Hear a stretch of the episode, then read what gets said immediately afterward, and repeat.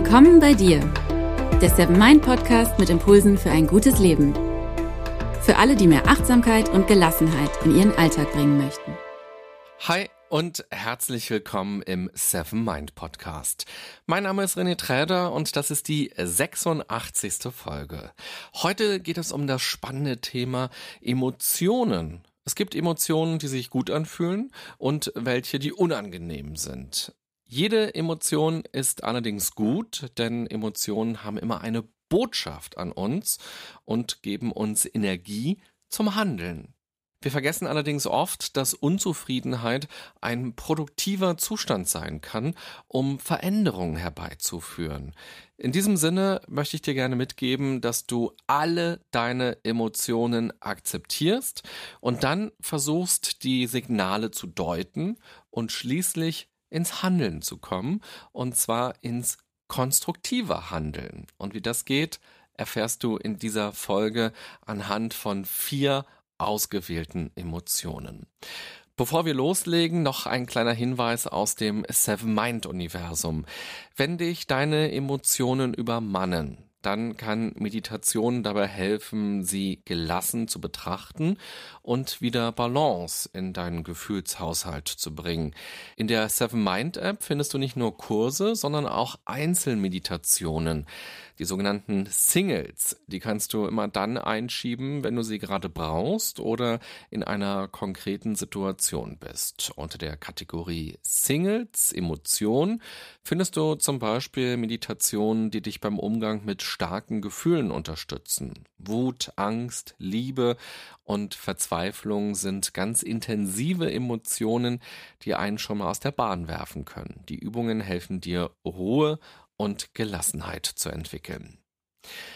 Alle Infos dazu findest du auch nochmal in den Show Notes, den Beschreibungen zu dieser Folge. Jeder von uns will glücklich sein oder will zufrieden sein, will Freude und Liebe empfinden. Klar. Wut, Hass, Ängste oder Eifersucht sind anstrengend, nervig und können einen extrem runterziehen. Aber jeder von uns kennt auch diese Emotionen. Deshalb ist es wichtig, dass wir im Laufe unseres Lebens Strategien entwickeln, wie wir damit umgehen können. Eine Möglichkeit ist, direkt an den Emotionen anzusetzen und für Entspannung zu sorgen. Dazu gehören alle Formen von Entspannungstechniken wie Meditation oder autogenes Training, aber auch körperliche Betätigungen wie Joggen gehen oder sich im Fitnessstudio auspowern, weil danach ist die Energie, die uns die Emotionen gegeben haben, erstmal weg. Eine andere Möglichkeit ist, die Emotionen aktiv zu nutzen, denn wie ich anfangs schon gesagt habe, jede Emotion hat eine Botschaft an uns. Sie will uns also etwas sagen. Und Emotionen sind Energie. Sie wollen uns also zum Handeln motivieren. Die Frage ist aber eben nur, ob wir konstruktiv oder destruktiv handeln.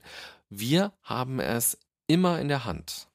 Eingehen möchte ich in dieser Folge auf Wut, Angst, Eifersucht und Enttäuschung. Fangen wir mit Wut an. Wut ist eine sehr kraftvolle Emotion. Sie kann sich stark auf körperlicher Ebene äußern. Der Puls erhöht sich, die Hände werden schwitzig und der Atem wird schneller. Du kennst sicher auch den Begriff Wut im Bauch haben. Alles kann sich zusammenziehen und man nimmt automatisch eine angespannte Haltung ein, als wäre man ein Panther, der gleich zum Sprung ansetzt, um jemandem in die Kehle zu beißen. Vielleicht kennst du ja dieses Gefühl auch von dir selber. Wut ist immer zielgerichtet. Es gibt also einen Grund oder zumindest einen Auslöser. Wir können wütend auf jemanden sein oder auch auf uns selber. Und wir können wütend über etwas sein. Zum Beispiel Umweltverschmutzung. Tricky ist allerdings, dass Wut manchmal mit einer kleinen Zeitverschiebung kommt. Erst mit etwas Abstand, erst wenn wir nochmal über die Situation genauer nachdenken, kann sein, dass wir anfangen, uns zu ärgern. Oder es liegt daran, dass wir in dem Moment die Wut runtergeschluckt haben. Zum Beispiel, weil wir so erzogen worden sind, dass unsere Meinung oder unsere Gefühle nicht wichtig sind. Oder auch, weil wir Angst haben, in den Konflikt reinzugehen und befürchten, dass das negative Konsequenzen haben wird. Und daran siehst du auch, dass wir durchaus mehrere Emotionen haben können, gleichzeitig oder hintereinander, fließend, was es natürlich zusätzlich nochmal schwieriger macht, das zu erkennen und darauf gut einzugehen. Wut kann eine Eigendynamik entwickeln. Wir können uns in unsere Wut reinsteigern und Wut kann die Macht über uns übernehmen. Wir handeln dann nicht mehr bewusst, sondern sind im Autopiloten und ein uraltes biologisches Programm wird abgespult. Wut hat also die Funktion, für sich selbst einzustehen und sich zu schützen. So wie viele Wege nach Rom führen, gibt's aber auch viele Wege, dieses Ziel zu erreichen, also für sich einzustehen und sich auch zu schützen oder zu verteidigen. Wir können diese Energie einsetzen, um zurückzuschlagen, körperlich oder auch verbal, oder wir können Rachepläne austüfteln. Wir haben dann also Energie, um kreativ zu sein, um uns Gedanken zu machen. Wir können aber auch anderen unser Leid klagen. Wir haben dann also Energie, um mit anderen immer und immer wieder darüber zu reden. Einerseits, damit sie uns bestätigen, wie blöd die anderen sind oder andererseits, dass wir gemeinsam Lösungen entwickeln, was ich denn jetzt nun tun kann, dass wir also die Erfahrungen von anderen dadurch einbeziehen und sie eben fragen und sagen, na, ich erzähle dir jetzt mal, was mir passiert ist, was ich erlebt habe. Stell dir das mal vor. Hast du sowas schon mal erlebt? Wie hast du darauf reagiert? Oder was kann ich jetzt am besten machen? Oder wir haben eben die Energie, um das Gespräch zu suchen, genau mit der Person, die uns wütend gemacht hat. Oder dass wir uns Unterstützung bei anderen holen, zum Beispiel zur Polizei gehen oder auch einen Anwalt kontaktieren. Die Grundfrage ist immer, nutze ich meine Energie gerade wirklich konstruktiv oder eher destruktiv. Und da muss man auch wirklich lernen, ganz ehrlich zu sich zu sein und sich die Dinge nicht schön zu reden. Trägt mein Verhalten also dazu bei, dass das Problem gelöst wird? oder dass die Welt ein kleines bisschen besser wird? Diese Frage ist quasi der Lackmustest im Umgang mit all deinen Emotionen. Versuche deine Wut also zu verstehen und in gute Bahnen zu lenken, statt dich nur weiter reinzusteigern oder dir selbst oder anderen das Leben schwer zu machen. An der Stelle auch der Hinweis, es gibt einen riesigen Unterschied zwischen Grund und Auslöser oder Ursache und Auslöser. Manche Sätze oder auch manches Verhalten von anderen ärgert uns außergewöhnlich stark. Allerdings hat es manchmal gar nichts mit diesen Personen konkret zu tun, sondern mit ganz anderen, beispielsweise mit den Eltern. Vielleicht haben deine Eltern mit Liebesentzug reagiert, wenn du früher als Kind Mist gebaut hast. Und diese Verletzung, diese Hilflosigkeit, die man als Kind dadurch empfinden kann, sitzt möglicherweise so tief und wird bei dir wieder getriggert bei bestimmten Sätzen, obwohl du schon längst erwachsen bist. Und dieses Triggern muss es nicht nur im privaten Umfeld geben, das kann es auch im beruflichen Umfeld geben. Je besser du dich verstehst, desto besser kannst du auch mit deinen Emotionen und dadurch auch mit anderen umgehen. Kommen wir zur Angst. Wut und Angst können eng zusammenhängen und gemeinsam auftreten. Auch die Angst ist eine sehr kraftvolle Emotion, die sich körperlich stark bemerkbar machen kann. Beklemmungen, Anspannungen können entstehen. Man kann sich unruhig fühlen oder nervös oder gestresst. Im Gegensatz zur Wut kann aber sein, dass sie nicht dazu führt, dass man aktiv wird und angreift im übertragenen Sinn, sondern dass man sich zurückzieht. Angst kann vor allem bei Neuem entstehen, wenn wir den Eindruck haben, dass etwas für uns nicht händelbar ist, wenn es auf uns gefährlich oder zu schwer wirkt. Angst entsteht also, wenn wir glauben, dass unsere Ressourcen, unsere Kräfte oder auch unsere Fähigkeiten oder Fertigkeiten nicht ausreichen. Und das Wort Glauben ist dabei ganz wichtig, denn natürlich können wir uns irren. Und wir irren uns wahnsinnig oft im Leben. Angst soll uns eigentlich schützen. Angst kann aber auch völlig irrational sein und uns dadurch lähmen und vom Leben abhalten. Letztes Wochenende habe ich meine Oma besucht und man muss dazu sagen, dass sie schon weit über 90 ist und deshalb manchmal einige Dinge durcheinander bringt, sage ich mal. Sie hat mich gefragt, ob ich demnächst noch irgendwo Urlaub mache und ich meinte dann, ja, aber ist noch nicht ganz klar wo. Vielleicht geht's im Urlaub nach Wien, vielleicht aber auch nach Ostfriesland. Und sie schaute mich dann ganz erschrocken an und sagte dann, oh nee, lieber Wien. Ostfriesland, das ist doch viel zu gefährlich, oder? Klar, die Ostfriesen, die haben schon eine ganz besondere Art, aber gefährlich sind die ja nicht. Also vermutlich hatte sie bei dem Wort Ostfriesland eher Assoziationen wie Nahe Osten oder so. Gar keine Ahnung, was da in ihr gerade abgelaufen ist für einen Film. An der Reaktion wird aber nochmal ganz deutlich die Funktion von Angst, nämlich Schutz. Allerdings können wir bei Angst oftmals nicht mehr klar denken und verrennen uns auch ganz leicht in etwas. Ein ganz besonders großes Problem bei der Angst ist vor allem, dass wir unser Leben lang durch die Welt gehen können und den Eindruck haben, ach, zum Glück mache ich das nicht. Denn das wäre ja lebensmüde. Und dabei stimmt das gar nicht. Wir berauben uns dadurch selbst schöner Erfahrungen und persönlicher Entwicklungen. Angst kann uns also davon abhalten, festzustellen, dass es eigentlich gar keinen Grund für die Angst gibt. Angstgefühle können außerdem einen riesigen Schatten auf das eigene Leben werfen. Irgendwann kann die Angst vor der Angst entstehen. Spätestens dann sollte man sich auf jeden Fall professionelle Hilfe suchen. Grundsätzlich wäre aber meine Empfehlung, wenn du das Gefühl hast, dass deine Emotionen dich im Griff haben, dass sie stärker sind als du und du darunter leidest, Besprich das mal mit einem Arzt deines Vertrauens oder einer Ärztin oder einem Psychotherapeuten oder einer Psychotherapeutin oder wende dich an den sozialpsychiatrischen Dienst bei dir in der Gegend. Die Experten können das dann besser einschätzen und vielleicht gibt es ja auch wirklich Handlungsbedarf, damit du leichter und lockerer leben kannst und mit weniger Angst auch mehr Lebensfreude hast. Du selbst kannst im Umgang mit der Angst erst einmal prüfen, ob die Angst überhaupt begründet ist. Das ist nicht immer so ganz klar zu sagen, vor allem weil unser Gehirn natürlich auch Dinge konstruiert und wir daher den Eindruck bekommen können, dass die Angst absolut begründet ist.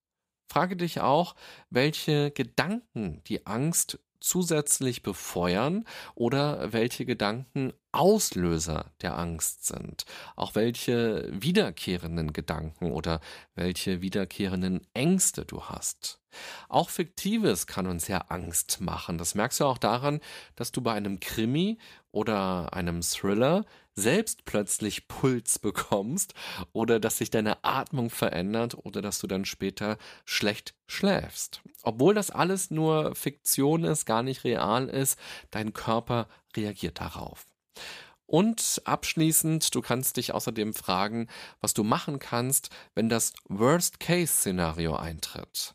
Denn mit einem Plan in der Hinterhand gibt man der Angst nicht ganz so viel Macht. Die nächste Emotion, die wir uns genauer anschauen, ist die Eifersucht. In gewisser Weise ist das ja auch eine Angst, nämlich eine Verlustangst. Wenn man eifersüchtig ist, befürchtet man, dass man eine Person an jemand anderen verliert. Eifersucht kann auch viele andere Emotionen triggern. Man kann sich klein und schlecht und hässlich fühlen oder auch hilflos oder auch Wut kann entstehen. Gerade bei Eifersucht spielt unser Gehirn eine riesige Rolle.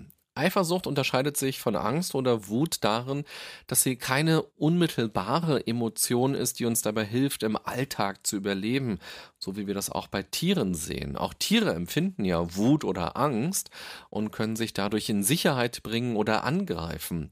Eifersucht ist eher eine kognitive Emotion, die ganz viel mit unseren inneren Überzeugungen und unserem Mindset zu tun hat. Auch hier spielen frühere Erfahrungen eine wichtige Rolle.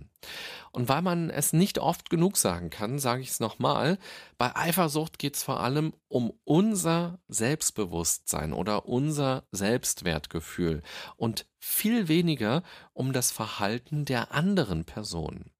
Wenn du Eifersucht empfindest, halte dich nicht zu lange bei dem Verhalten des Gegenübers auf, mache keine Vorwürfe oder Verbote, sondern frage dich, was diese Emotion jetzt mit dir ganz persönlich zu tun hat. In 99 Prozent der Fälle muss sich nicht die andere Person verändern, sondern man selbst. Versuche zu verstehen, wo deine Eifersucht ihren Ursprung hat. Und schließlich die Enttäuschung. Das kann eine sehr alltägliche Emotion sein, also eine wiederkehrende Emotion, die auch schon einen festen Bestandteil im Leben haben kann. Und hier liegt die Betonung auf kann, denn gerade durch Achtsamkeit kann man gut vorbeugen. Achtsamkeit bedeutet ja, dass man eine Beobachterrolle vor allem einnimmt und möglichst wenig bewertet oder auch gar nicht mehr bewertet. Enttäuschungen entstehen ja immer, wenn die Lücke zwischen Vorstellung, also Erwartung und Realität zu groß ist. Wer weniger erwartet, wird weniger enttäuscht. Und wer weniger bewertet, sondern sich im bloßen Beobachten übt, ebenso. Ganz schützen kann man sich natürlich nicht vor Enttäuschungen, die gehören zum Leben dazu. Man kann diese Emotion aber auch konstruktiv nutzen. Statt sauer zu reagieren oder nur traurig zu sein, kann es auch hier darum gehen, wie man entweder das Beste aus dem macht, was nun ist, oder wie man dazu beitragen kann, dass sich das Leben, dass sich die Dinge langfristig in die Richtung verändern, die man sich wünscht. Enttäuschungen können uns also auch anspornen. Und das Schöne ist natürlich, dass eine Enttäuschung auch bedeuten kann, dass man von einer Täuschung befreit wurde, dass man nun klar sieht und weiß, wie etwas oder wie jemand wirklich ist. Und dadurch ist man in der Realität angekommen und hängt nicht in einem parallelen Fantasieuniversum fest. Wenn man klar sieht, kann man auch klar handeln. Auch wenn es erst einmal traurig, schmerzhaft oder unangenehm sein kann. Fazit dieser Folge. Jogge deine Wut nicht einfach nur weg, sondern mach was daraus. Nutze alle deine Emotionen, um ins Handeln zu kommen und etwas zum Positiven zu verändern. Wenn du die Emotionen bei dir wahrnimmst, frage dich, was sie dir sagen will, was ihre Botschaft an dich ist. Und sei dir dann darüber bewusst, dass Emotionen immer Energie sind. Achte darauf, dass du diese Energie konstruktiv und nicht destruktiv nutzt. Emotionen können uns also aus der Balance bringen, sie können uns aber auch helfen, eine Balance wiederherzustellen. Gibt es eine Emotion, die dich besonders interessiert, zu der ich vielleicht mal eine ganze Folge hier im Podcast machen soll? Dann schreib mir das gerne oder auch, wenn du einen ganz anderen Themenvorschlag hast. Freue ich mich drüber. Und wenn dir die heutige Folge gefallen hat, dann zeige mir das doch gerne. Ich wünsche dir eine gute und achtsame Zeit mit all dem, was da gerade in dir los ist. Bis bald. Bye bye, sagt René Träder.